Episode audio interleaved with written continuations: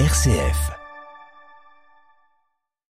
Ce jour dans l'histoire. Aujourd'hui, nous sommes le 23 décembre.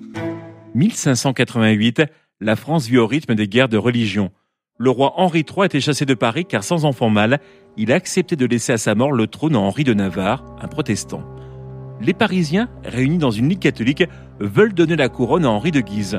Henri III fait mine de se soumettre, nommant Henri de Guise lieutenant du royaume et lui demande de le rejoindre à Blois. Pourquoi, mon fils, les avez-vous menacés dans votre discours? Pourquoi ce réveil? Ce réveil, oui, c'est bien cela.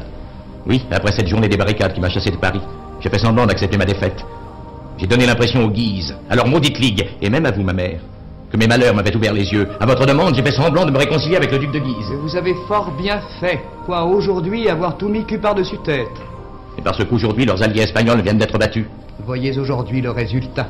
Ils assiègent la monarchie. Mais ce sera eux, ou moi. Le 23 décembre 1588, Henri de Guise entre dans la chambre du roi. Le duc est aussitôt poignardé. Quand Henri III entre à son tour dans la chambre et voit le colosse mort, il va déclarer Mon Dieu, qu'il est grand Il paraît même plus grand mort que vivant. L'une des conséquences de cette mort, c'est l'assassinat quelques mois plus tard d'Henri III et la montée sur le trône d'Henri de Navarre, Henri IV.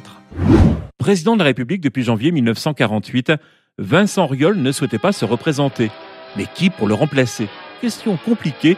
Il faudra au Congrès 13 tours de scrutin pour désigner un nouveau chef de l'État. Septième jour de session du Congrès de Versailles, à l'issue du 13e tour de scrutin où s'affrontaient les noms de René Coty et de Negelen, la décision est enfin acquise. Ont obtenu Messieurs René Coty 477 suffrages. Monsieur René Coty est élu président de la République française. René Coty est élu le 23 décembre 1953 président de la République. Il entrera en fonction le 16 janvier 1954. Ce jour dans l'histoire. Du côté de la culture, c'est le 23 décembre 1967 que disparaissait Marie-Noël, poétesse française. Elle est connue pour ses œuvres dites de chansons traditionnelles, dont les notes intimes écrites en 1959.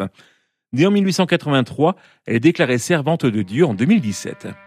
Et puis autre disparition à noter, le 23 décembre 1996, Rina Ketty, chanteuse française d'origine italienne, deux chansons l'ont rendue célèbre, J'attendrai et Sombrero et Mantille. Elle était née en 1911.